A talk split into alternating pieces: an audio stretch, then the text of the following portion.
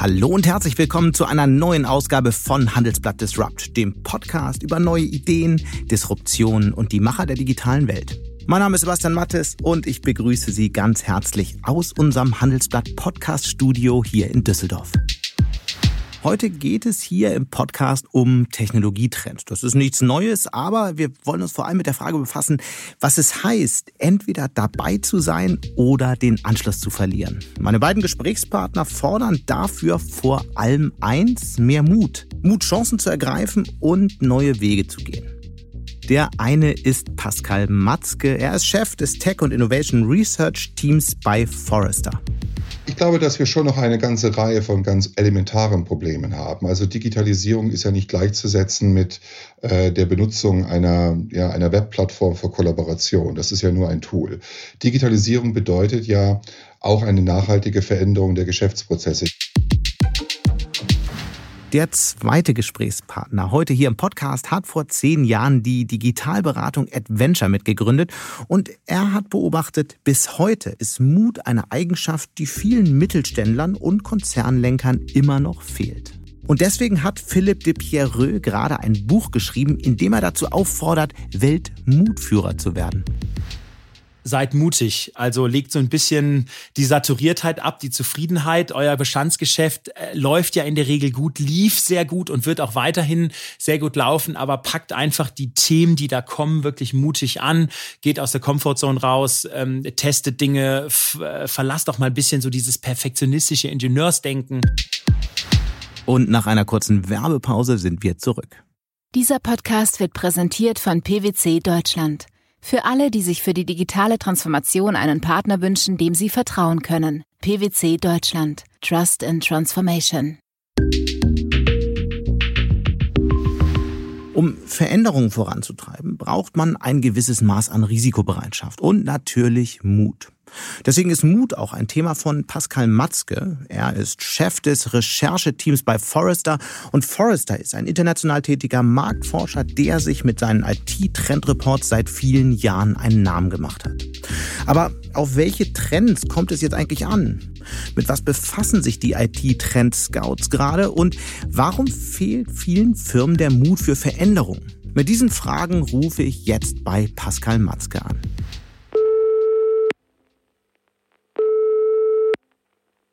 Hallo, Herr Matzke. Ja, hallo. Sie beschäftigen sich ja seit vielen Jahren mit Trends, mit Technologietrends und deswegen jetzt als erstes die Frage, was sind denn aktuell die drei wichtigsten Trends, vielleicht auch bedingt durch die Corona-Krise, die wir unbedingt kennen sollten?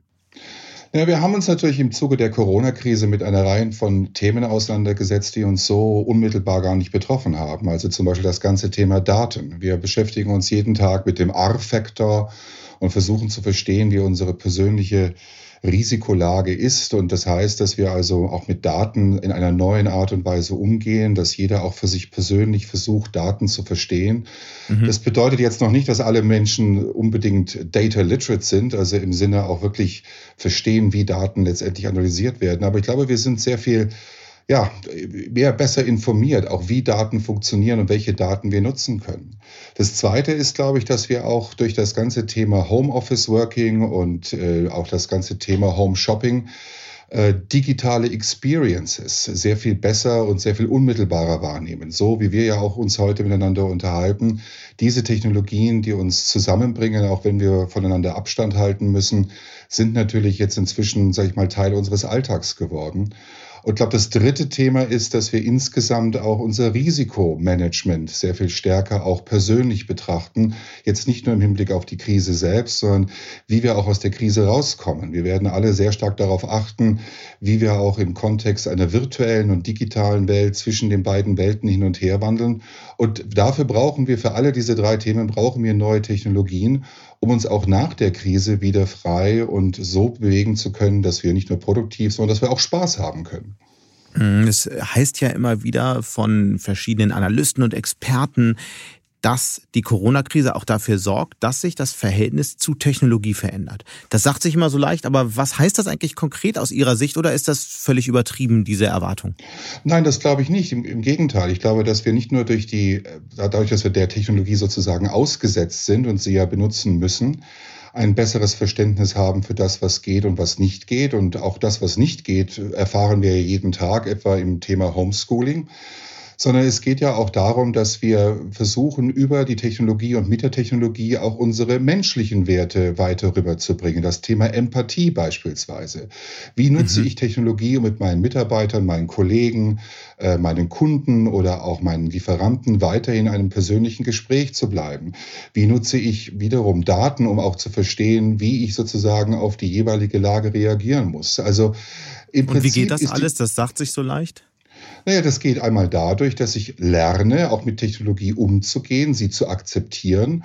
Ich glaube, da haben wir große Schritte gemacht. Auch da, wenn Sie daran denken, noch vor Jahren oder vor Monaten vor der Krise wäre das Thema Homeschooling ein, ein gewaltiges politisches Thema gewesen. Heute ist es eine Notwendigkeit. Auch wenn vieles nicht so funktioniert, wie es soll, sehen wir doch, dass also die meisten auch Schulträger sich mehr als bemühen, dieses Thema auf die Reihe zu kriegen. Und Sie sehen das ja auch in anderen Themen, etwa im Health Management, äh, wenn es darum geht, dass ähm, hier die lokalen äh, Gesundheitsdienstleister und auch die Gesundheitsämter inzwischen das Track and Tracing auch ähm, über, sage ich mal, freiberufliche äh, Mitarbeiter ähm, bewerkstelligen lassen. Also es sind gewisse Silos gefallen, es sind gewisse Barrieren gefallen äh, Unternehmen und Institutionen nutzen Technologie, um in dieser Krise irgendwie klarzukommen. Und das, was früher sehr viele äh, lange Diskussionen benötigt hätte, um auf den Weg gebracht zu werden, das ist heute äh, im Prinzip gang und gäbe und wird mit sehr viel Kreativität und Pragmatismus abgearbeitet. Und das ist etwas Neues. Das ist das, was sich nachhaltig durch die Krise verändert hat. Dann lassen Sie uns doch da mal ein bisschen konkreter einsteigen. Was hat sich denn im Hinblick auf die Nutzung der Technologie wirklich verändert und was davon wird dauerhaft bleiben? Vielleicht fangen wir mal an mit dem Kundenverhalten, weil da hat sich ja Dramatisches getan. Die Läden sind immer noch geschlossen und einige ähm, Händler versuchen es mit äh, digitalen Strategien, ihre Produkte an den Mann oder an die Frau zu bringen, aber so richtig klappt das nicht bei allen. Also was wird von diesem neuen, von diesem neuen Umgang mit Technik wirklich bleiben? Was bleiben wird, ist, glaube ich, ein, ein besserer Mix von virtueller und digitaler Experience. Äh, was ja auch interessant ist zu sehen, ist, dass viele lokale Händler inzwischen das Internet für sich entdeckt haben und über Click und Collect auch versuchen, zu ihrer jeweiligen Community in einem Ort oder in einer Stadt ein besseres Verhältnis aufzubauen. Ich sehe das hier bei mir im Dorf ganz deutlich, wo ein lokaler Teeladen, der also früher mit dem Internet nichts am Hut hatte, inzwischen also sehr viel stärker digital unterwegs ist und äh, durch Click und Collect trotzdem eben auch eine virtuelle Experience anbieten kann. Mhm. Es ist immer nicht nur der Amazon, der sozusagen auch davon profitiert, aber es wird neue Mischformen geben. Also die reine digitale Welt äh, wird es sicherlich am Ende nicht sein, denn wir alle wollen ja auch den persönlichen Kontakt. Aber am Ende des Tages wird es darum gehen, hier den richtigen Mix zu finden zwischen digitaler und virtuell und, und, und, und physikalischer Erfahrung sozusagen, um also hier auch den Kunden langfristig an sich zu binden. Die Kunden haben auch andere Ansprüche. Es geht natürlich auch darum, etwa in den nachgelagerten Service-Themen, also über die Experience hinaus, in den operationalen Themen, in der Supply Chain, äh, im Inventory Management, auch weiter Informationen dem Kunden weiterzuliefern. Ich meine, der Grund, warum wir so gerne bei Amazon alle einkaufen, ist ja nicht so, weil die das, das schönste, sexiest Frontend haben, sondern weil wir den Logistikprozess einsehen können. Wir können uns verhältnismäßig gut darauf verlassen, dass die mhm. Ware am gewünschten Tag ankommt. Und das, und das klappt Themen, ja aber bei den vielen Händlern noch nicht so toll. Das also ist genau mein Punkt. Buchhändler okay. zum Beispiel, ja, da, da ist es eher schwierig, ein Buch zu bestellen. Und das ist genau mein Punkt. Ich glaube also, wir müssen digitale Experience sehr viel weiter denken als nur das digitale Frontend, sondern es geht darum, auch in dem nachgelagerten Services und den Prozessen sich kundenorientiert aufzustellen. Ob das jetzt die Logistik ist, äh, mhm. ob das jetzt die Supply Chain ist. Beim Thema Supply Chain fällt mir auch ein, dass viele Kunden natürlich inzwischen sehr sehr viel besser verstehen wollen, wo ein gewisses Gut produziert wurde.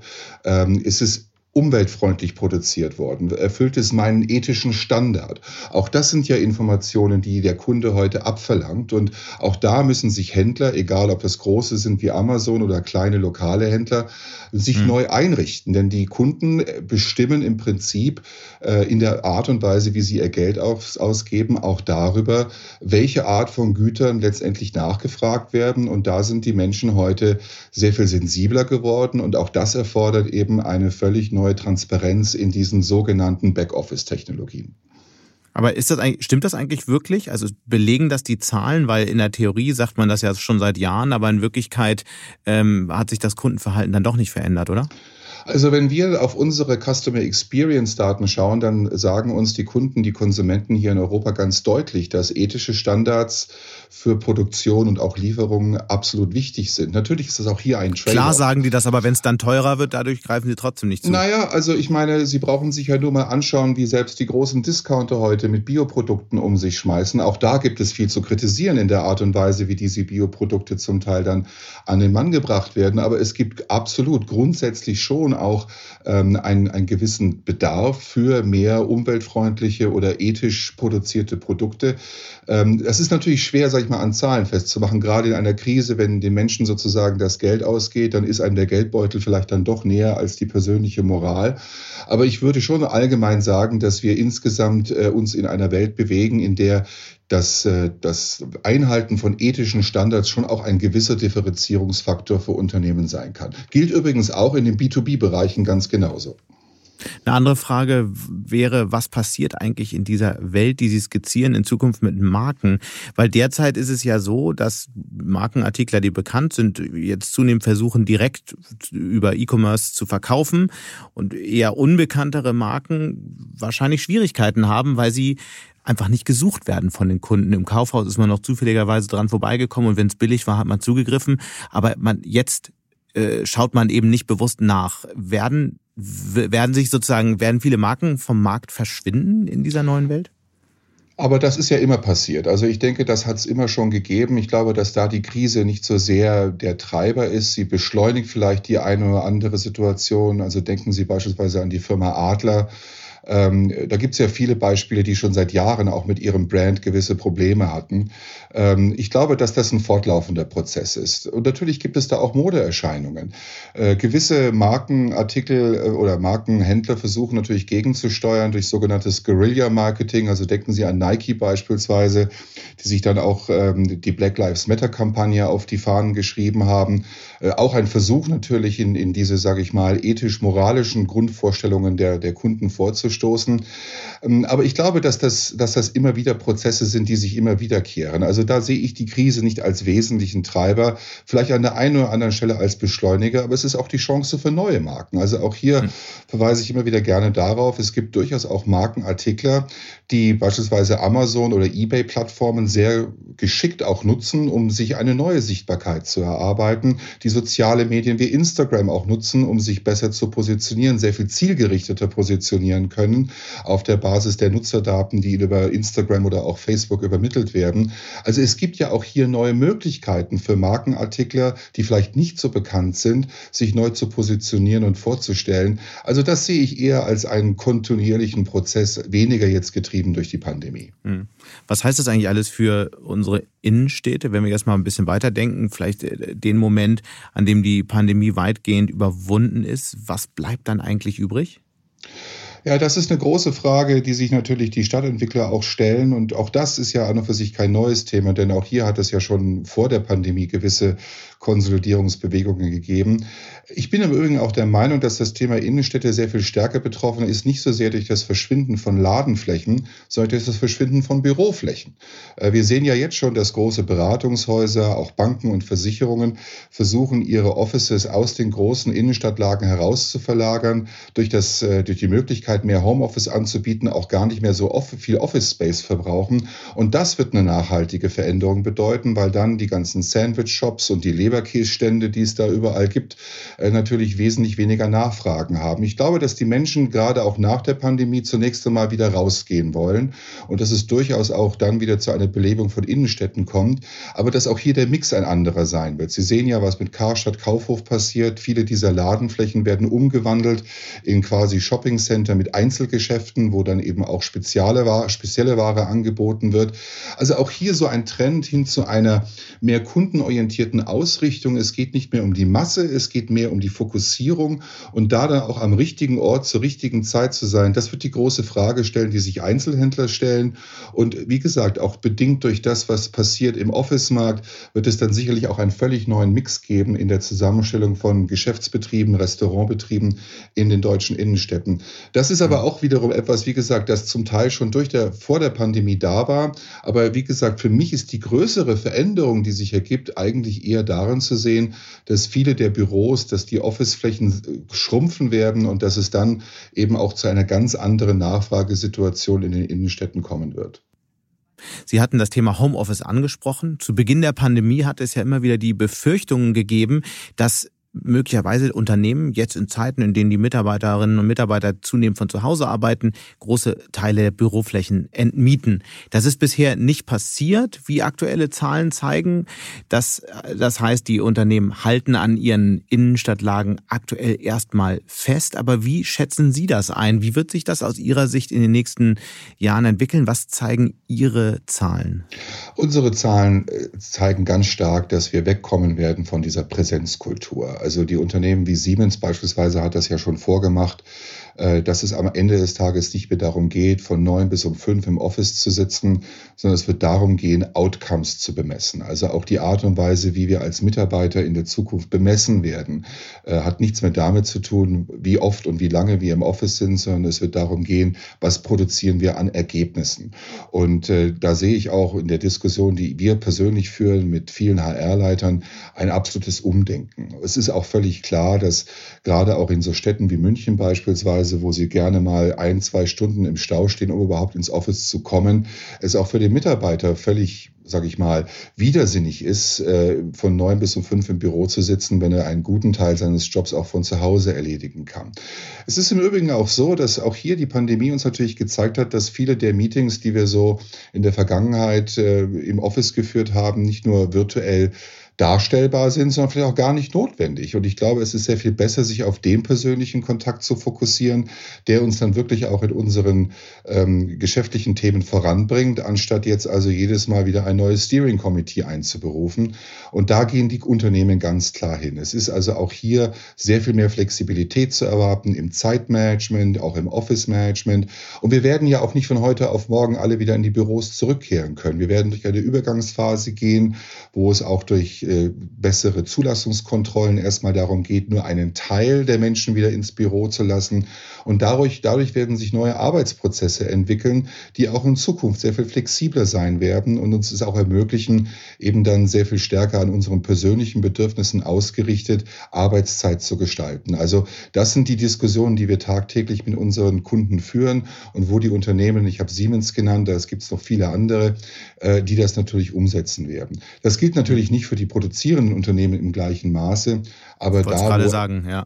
Da ist es natürlich weit weniger, äh, sage ich mal, möglich. Aber auch hier spielen dann neue Technologien wieder eine Rolle. Also wir haben jetzt zum Beispiel auch gesehen, dass äh, Augmented Reality oder Virtual Reality ähm, für, das, für die Wartung von Maschinen beispielsweise, wo also ich normalerweise einen Ingenieur zum Kunden vor Ort schicke, schicke ich dem Kunden einen Weblink, verbinde mich also über Kamera mit einem ähm, Mitarbeiter vor Ort und leite den Kunden sozusagen an, seine Maschine selber zu warten, mir Daten zu überspielen. Auch hier wird es völlig neue Formen des Service Managements geben, die es also dann auch nicht mehr notwendig machen, immer und zu jeder Zeit einen Mitarbeiter vor Ort zu halten. Also auch da wird sich im Produzierenden und auch im, im, im Bereich Maschinenbau, Maschinenwartung einiges verändern. Hm. Wenn man Ihnen so zuhört, dann klingt das alles äh, ja sehr positiv, wenn Sie auf die Zeit nach Corona blicken, teils fast euphorisch.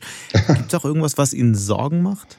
Naja, das große Thema, das natürlich bei allem mitschwingt, und das haben wir jetzt schon ein paar Mal angesprochen, ist das Thema Daten, Datenschutz und Datensicherheit, Privacy.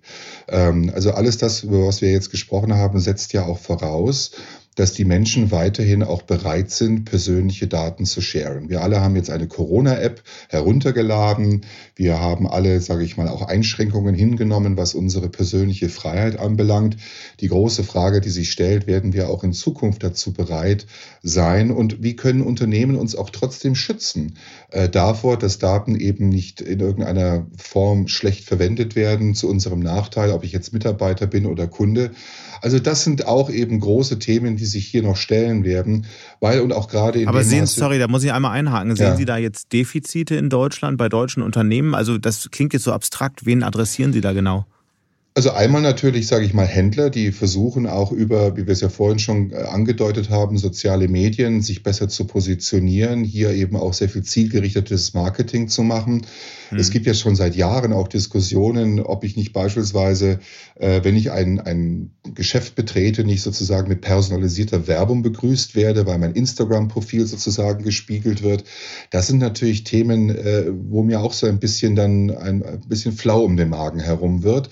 Ähm, und da, glaube ich, müssen die Unternehmen sehr gut aufpassen, dass sie sich nicht in eine, dass sie nicht in eine Falle tappen, wo sie einerseits zwar eine gute Customer Experience anbieten wollen, dann aber doch zu weit gehen, weil der Kunde sich in seiner Privatheit äh, einfach eingeschränkt fühlt oder eingeschüchtert fühlt. Also diesen Balanceakt zu meistern, das ist kein spezifisch deutsches Problem, aber ich glaube, dass wir in Deutschland da noch ein bisschen äh, ja, als, als Kunden und auch als Mitarbeiter sehr viel vorsichtiger sind, auch aufgrund unserer Historie und äh, da sicherlich auch die Unternehmen sehr viel ja, vorsichtiger sein müssen, um dann Mitarbeiter und Kunden nicht zu vergrätzen.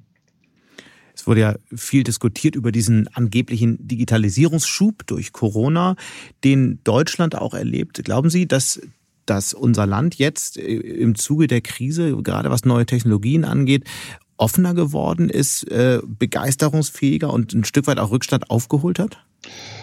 Ja, ich glaube, dass wir schon noch eine ganze Reihe von ganz elementaren Problemen haben. Also Digitalisierung ist ja nicht gleichzusetzen mit äh, der Benutzung einer, ja, einer Webplattform für Kollaboration. Das ist ja nur ein Tool. Digitalisierung bedeutet ja auch eine nachhaltige Veränderung der Geschäftsprozesse. Ich habe es vorher schon gesagt. Und wir in Deutschland sind insbesondere ja nach wie vor in vielen Dingen sehr linear, sehr siloartig aufgestellt. Unsere Geschäftsprozesse, so wie wir sie abgebildet haben in den großen Kernsystemen einer SAP beispielsweise, sind sehr linear fokussiert. Wir fokussieren uns auf interne Effizienzen. Wir setzen die lineare Transaktion in den Vordergrund. Wir bemessen die Kosten per Transaktion, einer Buchungstransaktion beispielsweise, anstatt wirklich zu bemessen, wie ist der Kundenoutput, also die Interaktion mit den Kunden, mit den Menschen, mit den Mitarbeitern, das in den Mittelpunkt zu stellen. Dafür, glaube ich, brauchen wir schon noch einige Zeit. Weil unsere Nennen Sie Geschäfts mal ein Beispiel dafür, das kann man sich sonst so schwer ja, vorstellen. Ja, also denken Sie einfach mal an das, was wir in unseren täglichen Bankenerfahrungen haben. Also es wird ja auch sehr viel darüber diskutiert, dass äh, Banken jetzt äh, Stellen abbauen. Die Commerzbank hat das angekündigt, dass Filialen sterben.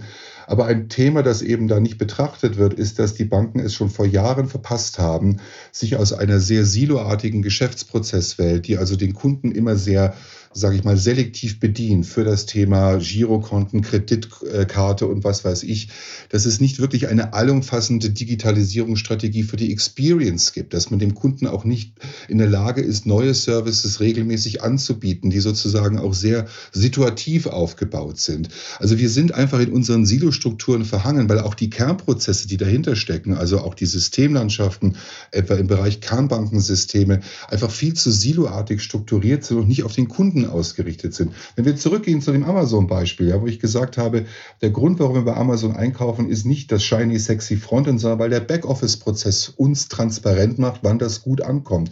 Da sind viele Unternehmen noch weit weg. Wenn wir in der Lage wären, über sozusagen auch unsere Kernprozesse, etwa im Bankenbereich, den Kunden nicht nur zu informieren, was sind die Kosten für meine Transaktion oder wie ist mein Kontostand, sondern ihm auch sozusagen in anderen Dingen Hilfestellung geben könnten, die also auch weitere Services dann antriggert, das ist das, was wir eigentlich nicht schaffen, weil uns da mhm. unsere eigenen Silostrukturen im Wege stehen und weil auch die Prozesse, die dahinter stecken, zu linear ausgerichtet sind. Das ist ein weiter Weg.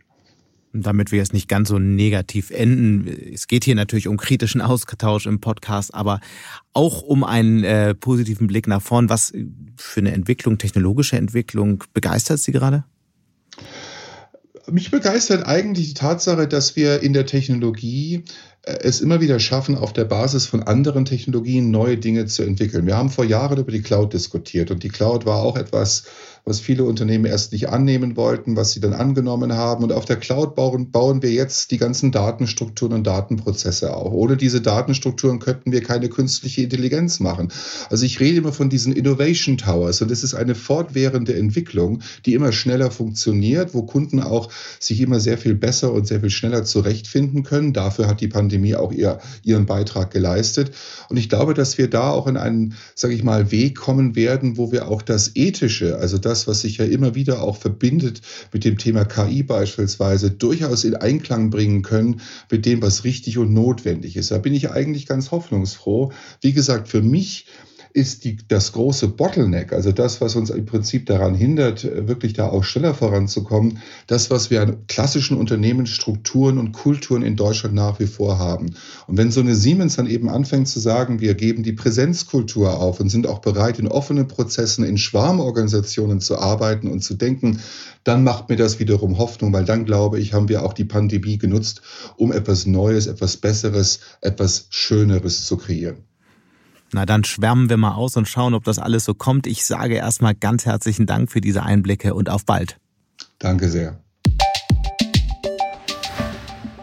Mut und Veränderungsbereitschaft, das sind auch die Themen, die den nächsten Gast hier bei Disrupt umtreiben. Deswegen hat Philipp de Pierreux vor zehn Jahren die Digitalberatung Adventure mitgegründet, die Mittelständler und Konzerne beim Aufbau von Startups und Digitaleinheiten unterstützt. Außerdem betreibt er das Video- und Podcast-Format Change Rider. Und gerade hat er zudem noch ein Buch gegen Bedenkenträger und für Pioniergeist geschrieben. Es heißt Werdet Weltmutführer. Darin zeigt er an sehr konkreten Beispielen, wie Unternehmen den Sprung in das digitale Zeitalter schaffen können. Höchste Zeit, ihn also mal zu Handelsblatt Disrupt einzuladen. Und das Interview hat meine Kollegin, die Handelsblatt Mittelstandsreporterin Anja Müller geführt. Philipp, herzlich willkommen bei Handelsblatt Disrupt. Ja, liebe Anja, herzlich willkommen. Ich freue mich sehr, hier dabei zu sein. Jetzt frage ich mal als erstes, wo erreichen wir dich eigentlich in dieser Corona-Zeit? Ich glaube nicht in München. Nein, ihr erreicht mich im Schlafzimmer meines guten Freundes äh, in Reit in Tirol am Wilden Kaiser, weil ähm, ich bin hier mit meiner Familie Mitte Dezember äh, auf 1000 Meter Höhe äh, in eine Hütte geflüchtet, habe dort Satelliteninternet. Das klappt fürs Homeschooling auch ganz gut, aber ich dachte mir für den Podcast hier wegen Bandbreite, ähm, genau, wechsle ich doch mal auf die sichere 100 Mbit Leitung. Also ich bin hier auf dem Land im Schnee und uns geht es sehr, sehr gut. Das ist doch mal schön und äh, eine coole Alternative im wahrsten Sinne des Wortes. Ähm, Absolut. Vor zehn Jahren hast du gemeinsam äh, mit zwei anderen Adventure gegründet. Erzähl doch mal, warum war da eigentlich ein Schmerzpunkt? Warum musstest du Adventure gründen? Ja gut, also ähm, äh, wie du ja weißt, ich komme ja aus einer Weltmarktführerfamilie. Also mein Großvater hat einen großen Mittelständler aufgebaut mit, ähm, ich sag mal, knapp zwei Milliarden Euro Umsatz, 4000 Leuten. Und das ist, ähm, da habe ich ja unter anderem auch gearbeitet und war dann auch sehr lang als Mittelstand-CEO unterwegs. Was machen die? Also die stellen ähm, zum Beispiel Rohre her, also Produkte, die sozusagen hinter der Wand sind im Sanitärbereich, eine Fittinge und ähm, genau. Und, also ein Hidden Champion. Sozusagen, genau, ein Hidden Champion. Und äh, kommen wir zu Hidden Champions, die sind ja Weltklasse bei der inkrementellen Innovation. Also bleiben wir bei meinem Familienunternehmen. Also ich sag mal, die Rohre länger, dünner, breiter, mit Sensor, ohne Sensor zu machen, das klappt super. Ja, aber eben komplett neue disruptive Themen anzugehen, da tun sie sich halt sehr, sehr schwer. Ja, und äh, Digitalisierung als Beispiel ist für mich immer disruptiv, weil da kommt was Neues dazu, ein neuer Digitalkanal, da werden irgendwie digitale Prozesse im Unternehmen eingeführt und da sind auf der einen Seite Ängste bei Arbeitnehmerinnen dabei und auch die CEOs, die können, die treiben das Thema aus diversen Gründen auch nicht, ja, und da habe ich gesagt, hey, aber was hat das mit Adventure zu tun, mit der Gründung? Ja, ja, das kann ich dir sagen, weil ich ja, weil ich ja selber auch in der äh, Vergangenheit sehr, sehr stark ähm, gesehen habe, dass eben die großen neuen Themen, also sowohl im Familienunternehmen als auch in meiner Zeit, wo ich sechs Jahre lang CEO war, dass die also wirklich nur sehr schwerfällig umgesetzt werden konnten. Ja, und da habe ich mir natürlich den Markt ein bisschen angeschaut, habe gesagt, hey, was fehlt eigentlich da draußen? Da fehlt eigentlich ein Player, der sehr stark unternehmerisch, wie ich sage, hands-on, umsetzungsorientiert wirklich digitale Themen umsetzt, ja, sehr schnell digitale Kanäle aufbaut, Digitalumsätze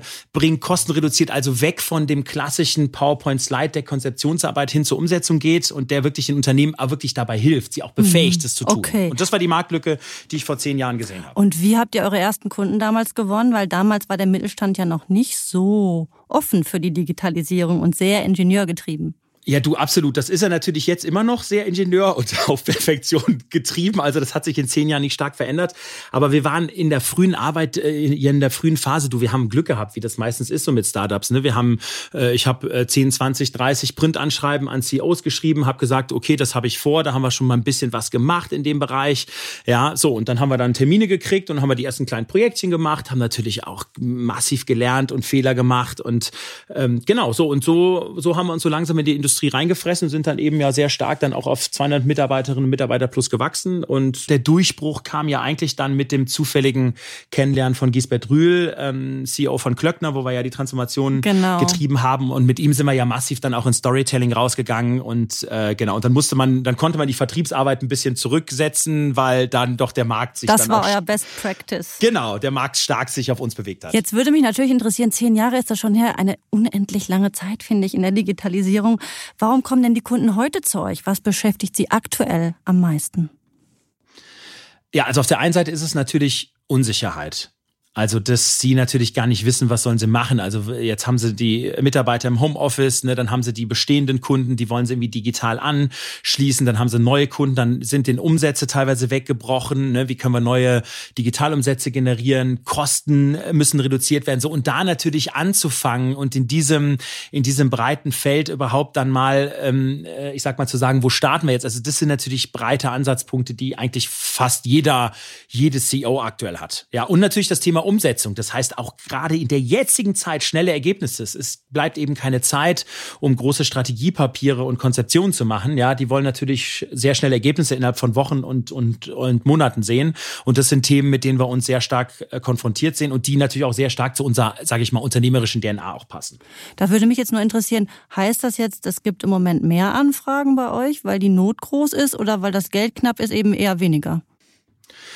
Nee, also die Anfragen sind schon massiv nach oben gegangen. Ich sag mal, auch die Anzahl der Gespräche sind natürlich massiv nach oben gegangen. Ne, weil Anja, das muss ich dir ja nicht sagen, du bist da mhm. ja auch tief äh, vernetzt bei den gerade Familienunternehmern. Ne, und die haben natürlich alle jetzt Bedarf und ganz viele Ideen, die wollen Dinge umsetzen und natürlich da dann auch das Richtige zu tun in der richtigen Zeit. Ja, ähm, das, das ist, glaube ich, die große Herausforderung. Also deswegen führe ich also aktuell, wenn auch virtuell und wenn auch mit meistens schlechter Verbindung als Tirol raus, aus Tirol raus so viele Gespräche Gespräche wie eigentlich äh, selten in den letzten Jahren. Und gibt es da sozusagen einen ganz wichtigen Tipp, den du vielleicht Unternehmern, die uns zuhören, mitgeben möchtest? Ja gut, also das ist wenig überraschend seid mutig. Also legt so ein bisschen die Saturiertheit ab, die Zufriedenheit. Euer Bestandsgeschäft äh, läuft ja in der Regel gut, lief sehr gut und wird auch weiterhin sehr gut laufen, aber packt einfach die Themen, die da kommen, wirklich mutig an, geht aus der Comfortzone raus, ähm, testet Dinge, äh, verlasst auch mal ein bisschen so dieses perfektionistische Ingenieursdenken. Ja, ähm, Ist das tatsächlich immer noch so? Also das würde mich jetzt einfach interessieren. Ich habe ja das Gefühl, ich spreche ja schon mal mit einigen, die doch schon wirklich weiterdenken. Aber würdest du sagen, dass es doch immer noch viel zu wenig davon gibt? Ja, also ich muss dir ganz ehrlich sagen, also mit jedem, nahezu jedem CEO, mit dem ich spreche, die, die, also, ähm, und das ist ja das, was die Kernorganisation ja ausmacht, ja, und was die DNA eines Mittelständlers ausmacht, die sind natürlich alle noch perfektionistisch getrieben und die arbeiten an perfekten Produkten und perfekten Services. Und das ist ja auch nichts Schlimmes. Also das ist ja auch jetzt ein, ein Erfolgsfaktor und wird in Zukunft ein Erfolgsfaktor sein. Das Wichtige ist eben, dass man neben diese Perfektion und neben dieses doch sehr komplexe, technikgetriebene Ingenieursdenken eben ein neues Mindset daneben setzen muss. Und das ist das, also da, da, da ist der Markt generell offen für, aber es geht natürlich darum, nicht nur offen darüber zu sprechen und sich Gedanken zu machen, sondern natürlich dort auch Dinge zu tun. Also in Ressourcen zu investieren, ja, sich mit dem Thema mhm. Ökosystem mhm. zu beschäftigen und da natürlich auch ins Umsetzen kommen. Ja, und das ist, glaube ich, noch eine Herausforderung, die wir im Mittelstand, bei Familienunternehmen, aber auch in der Konzernlandschaft in der Breite noch haben. Genau. Jetzt bist du ja selber auch mal, du hast mal gerade, du bist auch mit einer großen Idee mal fulminant gescheitert. Vielleicht kannst du einmal aus deiner eigenen Erfahrung nochmal sagen, wo da deine Schmerzpunkte waren und warum du dann gesagt hast, wir müssen eigentlich ganz anders vorgehen. Ja, meine große Scheitergeschichte, da muss ich natürlich ein bisschen äh, ausholen. Ich war sechs Jahre lang sehr jung Geschäftsführer eines Kunststofffolienherstellers. Kunststofffolien werden auf Basis von Öl produziert, also wenig nachhaltig. Ne? Ich muss nicht sagen, was Kunststoff mit der Umwelt macht. So, da habe ich dann als junger Mensch gesagt, hey, ähm, da brauchst was Besseres für die Umwelt. Aus nachwachsenden Rohstoffen, kompostierbar, also sozusagen die Folie verrottet draußen, ja, und wird dann zur Erde, um das mal einfach als Nicht-Fachmann zu sagen. So, hab dann ähm, 100.000 Euro auf den Tisch gelegt, hab dran drei Leute aus dem Betrieb ähm, äh, an meinen Tisch geholt, habe gesagt, ihr habt drei Monate Zeit, um was zu entwickeln. Ja, so eine Art Biofolie. So, mhm. drei Jahre später drei Millionen Euro später war sie dann fertig. Die weltweit erste Biofolie, kompostierbar aus 100% nachwachsenden Rohstoffen, mega fancy Teil. Ich war der Superstar medial, aber das Problem war äh, fünfmal so teuer wie die herkömmliche Folie. Ich habe außer an Kaisers Tengelmann den Apfelbeutel in Bayern, ja, habe ich dort quasi keine Folienprodukte verkauft. Ja, und, das ist eben, ich wollte es perfekt machen. Viel zu viele Funktionen, viel du hast zu nicht lange an den. Kunden gedacht.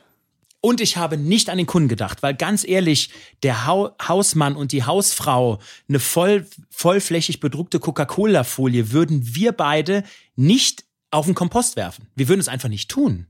Nee, wir würden uns nicht und, trauen. Und, Genau, wir würden uns nicht trauen. So, und da ist halt die Frage, wie entwickelt man ein Produkt, was dem, was der Nutzerin hilft und was gut für die Umwelt ist. Und da, der Markt ist jetzt voll von den Produkten, aber die sehen halt eben nicht so overfeatured aus, wie das Produkt, was ich damals vor ungefähr 15 Jahren entwickelt habe. Und dein wichtigstes Learning daraus, schau auf den Kunden radikale Nutzerzentrierung und auch das Thema Geschwindigkeit. Also ich meine, ich habe ja mal die Mission drei Monate aufgemacht und es waren dann drei Jahre.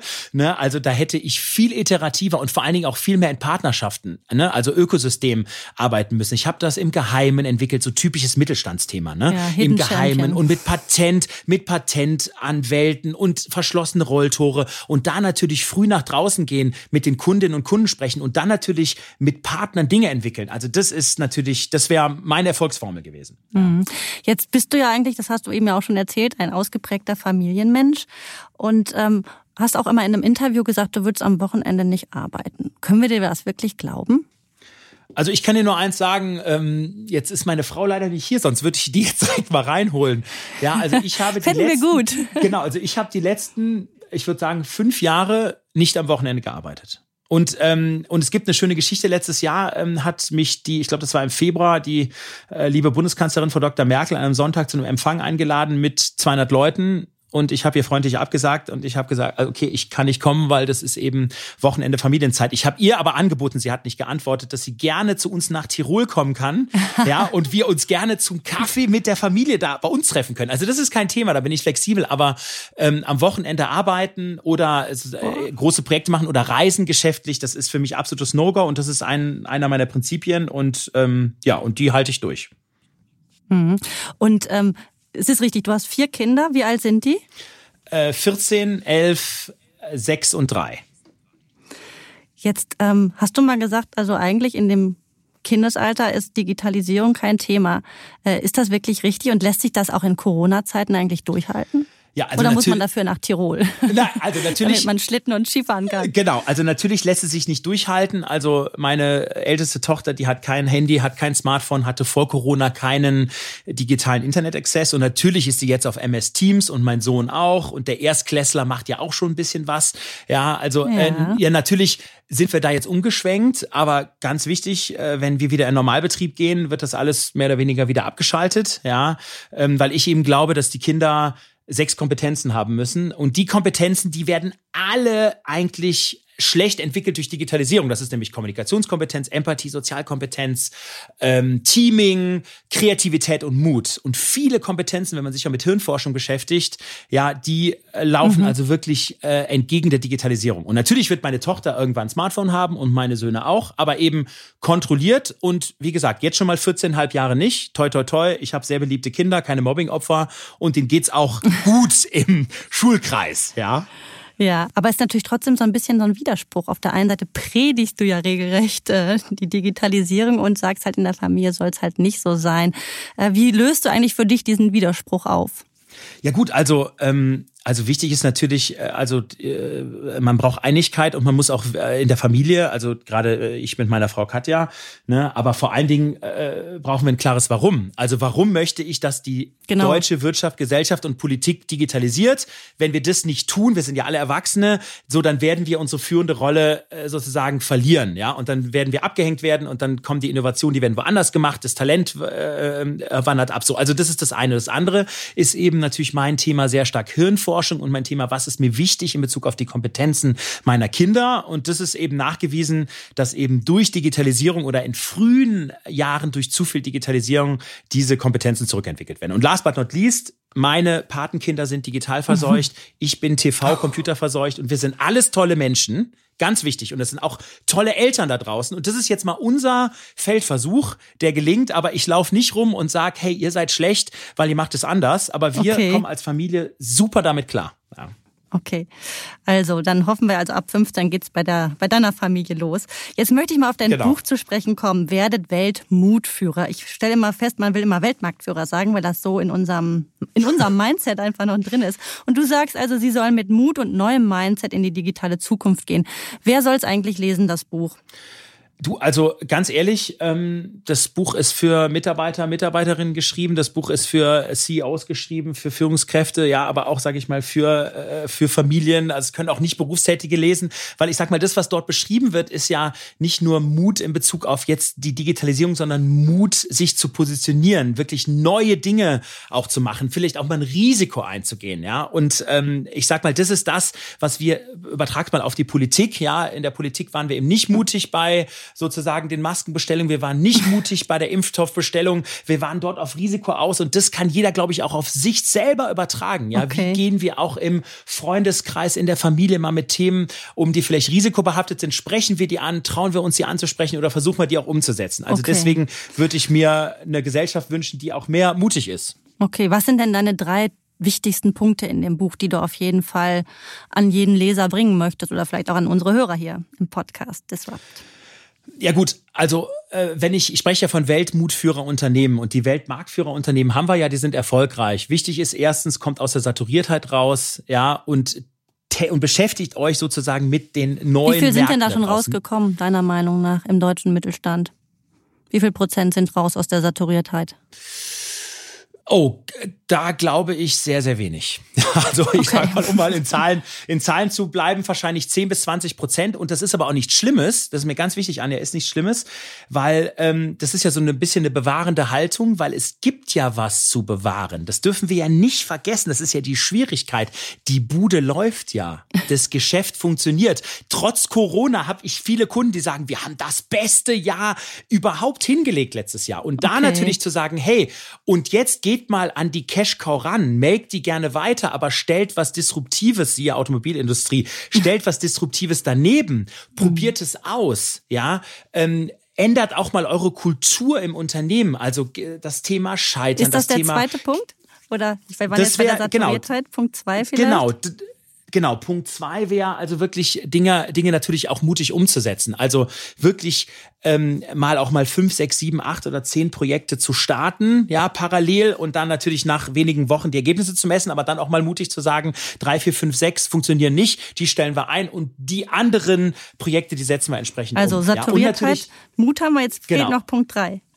Und Punkt drei ist das Thema Nutzerzentrierung. Also weg vom perfektionistischen Ingenieursdenken zu gehen, ja, hin wirklich zur Nutzerin, zur Nutz, ja, zum Nutzer. Also beim Mitarbeiter. Was haben die für ein Problem? Was können wir Digitalisierung bei der Kundin, beim Kunden? Wieso können die nachts nicht schlafen? Wie können wir dort schnell innerhalb von ein, zwei, drei Wochen auch digitale Lösungen draußen auf dem Markt bringen? Okay. Ich habe jetzt mal eine wichtige Frage, weil es mir natürlich sofort aufgefallen ist. Das Buch ist komplett in weiblicher Form geschrieben. Warum hast du das gemacht? Ja, also ich setze mich ja für viele Themen in, in, Deutschland ein, wie du ja auch weißt. Ähm, und das Thema Gender Diversity, Diversity im Allgemeinen auch, aber speziell Gender Diversity ist mir einfach sehr wichtig. Und ich wollte hier eigentlich wieder mal für so ein Umparken im Kopf sorgen. Das heißt. Frei nach ähm, Tina die, Müller. Die, äh, ja, richtig, genau. Also, dass man wirklich sagt, hey, und es gibt die Ingenieurin da draußen und es gibt die Mitarbeiterin und eben nicht nur den Ingenieur, bei denen ja auch Frauen häufig gemeint sind, und den Mitarbeiter. So, das ist mir also wichtig. Ich glaube auch, dass wir für die Transformation von Gesellschaft, Wirtschaftspolitik auch viel mehr Frauen an den entscheidenden Positionen und sowieso im Allgemeinen auch brauchen. Und deswegen dachte ich mir, hey, ähm, du probierst das jetzt mal mutig aus. Okay. Jeder hat mir von abgeraten. Bei Adventure arbeiten 250 Mitarbeiter. Wie viel davon sind in der ersten und zweiten Führungsebene denn Frauen? Und wo ist eure Zielmarke?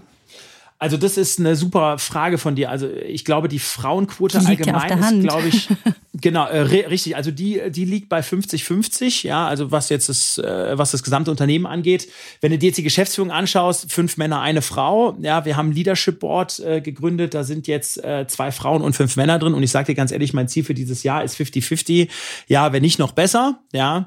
Und das ist halt ein Prozess. Also das ist ein Prozess natürlich, den wir sozusagen jetzt in dieser hauptsächlich auch bei Adventure noch sehr stark, gerade in der Marktorganisation, Beratung, sehr stark männergetriebenen Welt. Da müssen wir ran, aber da bin ich total optimistisch, dass wir die Transformation in diesem Jahr auch gut, äh, gut schaffen werden. Okay, jetzt haben ja zahlreiche Studien im Grunde belegt, dass eigentlich immer noch sehr viele Mittelständler über diese ersten Schritte in der Digitalisierung nicht hinauskommen. Was stimmt dich eigentlich so hoffnungsfroh, dass wir künftig viele Weltmutführer haben werden hier in Deutschland? Ja gut, Anja, es ist natürlich so, dass die Märkte und das ähm, auch im B2B-Bereich sich natürlich wirklich rasant verändern. Schau dir mal Corona an als Booster. Da sind wir zwar jetzt immer noch so ein bisschen beim Thema Homeoffice und virtuelles Arbeiten dran, aber natürlich äh, merken die Mittelständler und die Hidden Champions, wow, das, was wir damals gedacht hätten, was äh, niemals funktioniert, funktioniert plötzlich. Ja, also mhm. wir können mit einem Kunden Geschäft auch digital machen. Wir können eine Instandhaltungsmaßnahme virtuell mit Technikern aus Regensburg in Südamerika Amerika machen. Ja, die Bundesregierung, über die wir ja ständig motzen, wie langsam und wie schlecht sie doch sind, ja, schafft es, eine Corona-Warn-App in zehn Wochen zu launchen. In mhm. zehn Wochen zu launchen. Wie groß glaubst du, ist so. der Digitalschub denn eigentlich, der durch Corona verursacht wurde? Was würdest du sagen? Wie viel, wie viel Monate, vielleicht Jahre hat es äh, die deutschen Mittelständler nach vorne gebracht?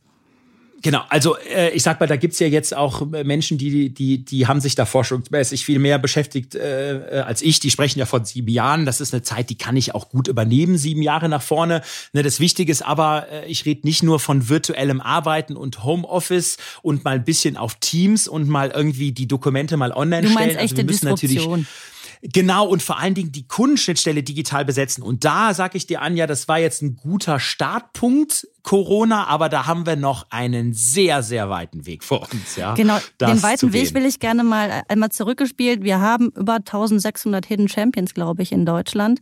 Und ähm, was glaubst du denn, wird sie in zehn Jahren so noch geben, weil die alle Weltmutführer geworden sind? Oder müssen wir da ein bisschen skeptisch in die Zukunft gucken? Also ich bin ja absoluter Zweckoptimist, wer mich kennt und natürlich wird sie alle geben. Es wird noch viel mehr geben, ja. Aber das Wichtige ist, jetzt die Dinge mutig wirklich anzugehen und sich natürlich aus der bestehenden Comfort Zone, aus der bestehenden Cash Cow hinaus, aus den bestehenden Kompetenzen, die man hat, wirklich neu zu entwickeln, neu zu definieren und vor allen Dingen mutig auch mal Risikoentscheidungen äh, zu treffen, ja. Und das ähm, und das ist sozusagen mein Appell in die Breite. Wenn wir das jetzt tun, dann glaube ich, dann werden wir noch viel viel mehr Weltmarkt Marktführer und Hidden Champion in fünf oder ähm, Hidden Champions in fünf oder zehn Jahren haben. Bin ich mir total sicher. Was müsste denn eigentlich hierzulande noch passieren? Weil was viele Mittelständler ja äh, immer wieder beklagen, ist, dass äh, die Bürokratie, die Steuerthemen, die Strukturen, die zu langsamen Prozesse sie eigentlich auch ausbremsen. Glaubst du eigentlich, dass man eine große Verwaltungs- und Steuerreform auch bräuchte, damit das vielleicht mal ein bisschen flotter alles klappt?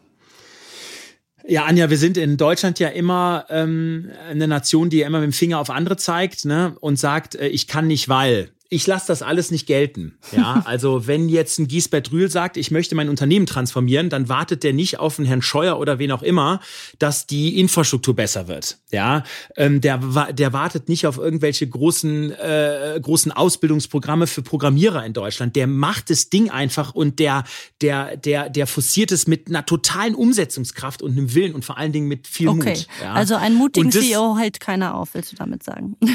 Genau. Und natürlich brauchen wir Rahmenbedingungen im Bereich Bildung und natürlich auch Infrastrukturen. Das ist total klar. Aber wir sollen bitte aufhören, hier auf äh, Bürokratie und auf Dinge zu zeigen. Datenschutz ist ja auch so ein mhm. Thema, die irgendwie nicht funktionieren. Ja, natürlich müssen wir daran. Und das, und das wird aber auch Jahre dauern, bis wir da besser werden. Aber die Wirtschaft muss jetzt beginnen. No mhm. excuses. Bitte. Okay. Was ist denn aus deiner Sicht im vergangenen Jahr der interessanteste Case gewesen, den ihr so vor euch hattet? Muss ja keine Namen nennen, jetzt, aber es wäre schon nee, interessant. Ja, genau. Da müsste ich, also ähm, kann, kann ich dir sagen, also wir haben einen äh, DAX-Player äh, unterstützt. Ähm, der ist mit einem großen äh, Bereich seines äh, Unternehmens im Bereich Farbe und Lacke unterwegs, ist ein klassischer B2B-Player. Ja, und der hat gesagt, hey, und ich möchte eigentlich an den, an den Konsumenten dran. Also da ging es ums Thema Autolacke. Ja, und dort haben wir ein sehr großes Venture aufgebaut, äh, Repairfix. Die sind auch draußen jetzt mit mittlerweile 30 Mitarbeitern sehr erfolgreich. Ja, und wo, wo jetzt dieser DAX-Player, der bisher ausschließlich nur B2B unterwegs war, jetzt B2B2C unterwegs ist. Ja, dort auch schon substanzielle Umsätze macht. Ja, Ja, und das Projekt ist äh, sozusagen letztes Jahr ausgegründet worden und das äh, fliegt jetzt mehr oder weniger alleine. Das ist mir als Unternehmer ja auch wichtig. Trotz Corona dass, ähm, sozusagen haben die, die, das gemacht. Trotz Corona, mhm. genau. Und ja, weil du, du hast ja weiterhin Schäden am Auto, äh, hast du weiterhin draußen. Ne? Wir sind ja auch weiterhin mit dem Auto unterwegs, vielleicht sogar noch mehr, weil es irgendwie in Anführungsstrichen Corona sicherer ist. Und dort hast du halt Lackschäden und dort hast du einen intransparenten Markt und äh, die Kollegen und Kollegen, die lösen das zum Beispiel ganz gut. Das ist jetzt mal ein Beispiel. Okay, alles klar. Also Philipp, äh, abschließend die Frage, was ist dein heißester Tipp für Startup-Gründer und für Mittelständler? Was sollen sie jetzt in der Corona-Zeit eigentlich tun? Wie sollen sie die Zeit nutzen? Sales, Sales, Sales, Marketing, Marketing, Marketing. Die Menschen sind jetzt zu Hause, ja, die reisen nicht rum, die haben, die haben nicht viel Termine, ja, die, die haben wirklich Zeit. Das heißt, das ist die Zeit jetzt, um mit denen virtuell in eine Interaktion zu kommen, zu schauen, was haben die für Probleme, wirklich in guten Produktverkauf, in eine gute Beratung zu gehen, in eine gemeinsame Entwicklung zu gehen. Und das ist, glaube ich, die große Chance, die wir wirklich aktuell haben. Ja, das heißt, sowohl in der Startup-Welt als auch in der Mittelstand- und Konzernwelt geht in, in die Interaktion da draußen und sprecht mit den Menschen und vor allen Dingen Dingen push den Verkauf und den Sales. Es ist jetzt die Zeit. Danke für dieses Schlusswort. Danke, Philipp, für den spannenden Beitrag. Danke, Anja.